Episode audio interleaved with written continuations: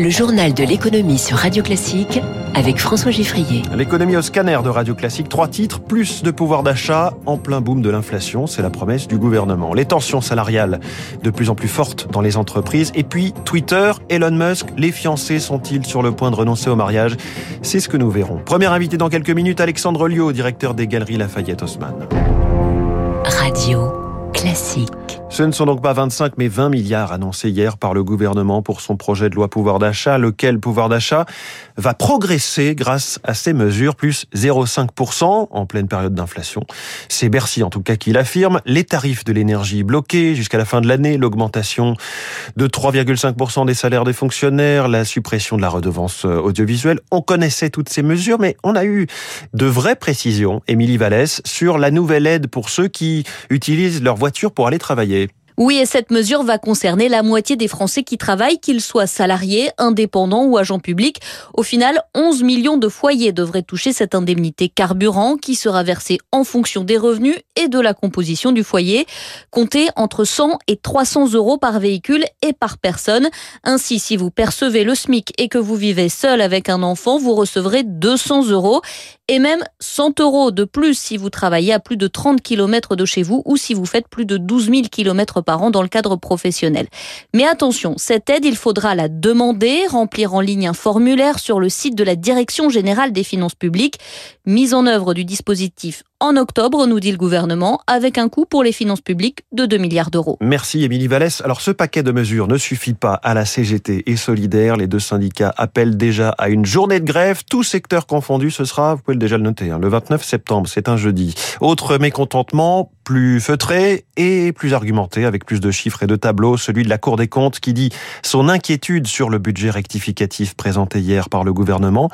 Elle doute en fait hein, de l'objectif affiché de ramener le déficit public à 5% du PIB pour cette année, comme l'explique son premier président, Pierre Moscovici. Pour la Cour des comptes, nous avons le sentiment que ça n'est pas inatteignable, mais que ça repose tout de même sur un certain nombre d'hypothèses, tout de même très favorables. Nous pensons qu'il est très possible, sinon probable, que le déficit soit supérieur à 5% en 2022, d'autant que Merci. Personne ne peut garantir qu'on soit au bout des euh, mesures à prendre. Et pour l'avenir, nous disons que autant le quoi qu'il en coûte Covid était justifié parce qu'il s'agissait d'un monde à l'arrêt, autant il ne peut pas y avoir de quoi qu'il en coûte inflation. L'État ne peut pas être l'assureur de tout, tout le temps, dans toutes les situations. Et il faudra bien envisager à un moment donné un partage de la charge. Et en plus du paquet inflation et de la dizaine de mesures qu'il contient, il y a eu hier ce nouvel appel du gouvernement à augmenter les salaires. Bruno Le Maire a dit que le fardeau de l'inflation devait être équitablement partagé.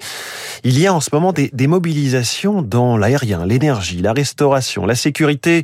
À la SNCF, on a vu cette augmentation après la grève de mercredi, plus 3,7% pour les cheminots. La RATP a donné hier 2,2% d'augmentation générale. C'est en tout cas une proposition mise sur la table. Mais du côté des employeurs, de manière plus générale, les marges de manœuvre sont réduites. C'est ce que souligne Franck Chéron, associé euh, capital humain chez Deloitte. Il y a un phénomène qui est vraiment inédit entre bah, la géopolitique qui bouge quand même pas mal, des crises sur euh, quasiment toutes les matières premières essentielles pour euh, la production. Mécaniquement, les entreprises se retrouvent coincées entre des augmentations de salaire et le maintien des marges. C'est vraiment un jeu d'équilibre qui est pas si facile que ça. On est très concentré sur des augmentations de salaire et les entreprises y répondent partiellement. Par contre, on omet les autres possibilités de gagner au pouvoir d'achat, typiquement des primes, des bonus plus élevés qu'habituellement. D'autres entreprises ont aussi proposé de gagner aussi en bien-être et ça peut permettre aussi de compenser avec des pertes de pouvoir d'achat instantanées. C'est tout ça qui fera qu'à la fin, les deux mondes seront satisfaits des deux côtés. On reparle de la démission de Boris Johnson dans ce journal de l'économie démission qui pose des questions au Royaume-Uni sur la bonne politique économique à mener. Patrick Le Gallès est directeur de recherche CNRS à Sciences Po tous les indicateurs économiques un peu sont en difficulté parce que l'inflation est encore plus élevée qu'en France. On va être entre 8, peut-être un peu plus 10% cette année d'inflation, parce que la croissance va être plus basse qu'ailleurs en Europe. Les échanges, il y a eu 15% de déclin depuis l'adoption du traité entre la Grande-Bretagne et le reste de l'Europe. Les investisseurs font baisser la livre sterling par rapport à l'euro. Donc il y a un gros chantier économique avec des gros débats au sein du Parti conservateur. Est-ce qu'il faut baisser les impôts avant tout pour aller vers un modèle de plus en plus libéral? Ou est-ce qu'il faut essayer de limiter l'influence de la dette et augmenter un peu les impôts pour faire face aux difficultés actuelle. Hein. Ah, quel est le bilan économique de Bojo L'un des meilleurs spécialistes de l'analyse pays, c'est évidemment Alexis Karklins-Marché. Il sera avec nous à 7h15 en direct. C'est décidément un feuilleton qui s'écrit en bien plus de 280 caractères. Twitter promis à Elon Musk depuis des semaines. Le mariage était quasiment prononcé. Un consortium de banques devait prêter 25 milliards de dollars pour aider le patron de Tesla à payer la noce. Une union à 44 milliards au total. Bonjour Eric Mauban. Bonjour François, bonjour à tous. Selon la presse américaine, on s'achemine vers la la rupture des fiançailles. Voilà, selon le Washington Post, l'équipe d'Elon Musk chargée de passer les comptes de Twitter au peigne fin estime impossible de savoir le nombre de faux comptes hébergés par euh, le réseau social. La direction de Twitter l'estime à moins de 5%, mais cela semble difficile à prouver. L'enjeu est de taille car cela conditionne la valorisation de Twitter et évalué, vous l'avez dit, à 44 milliards de dollars au début des négociations.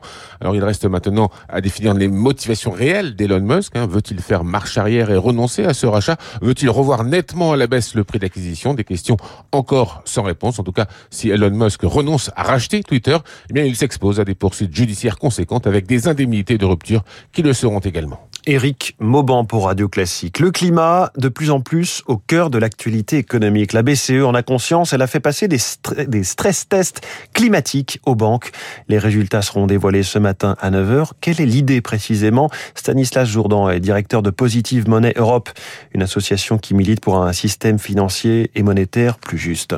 C'est la première fois que la Banque Centrale Européenne demande aux banques l'ensemble de leurs données sur la performance énergétique des prêts immobiliers. Du coup, avec ces données, on va pouvoir voir est-ce qu'il y a un risque plus élevé de solvabilité, c'est-à-dire de risque que la banque ne se fasse pas rembourser, dans le cas où les clients des banques ont un logement, une maison qui soit moins bien isolée énergétiquement.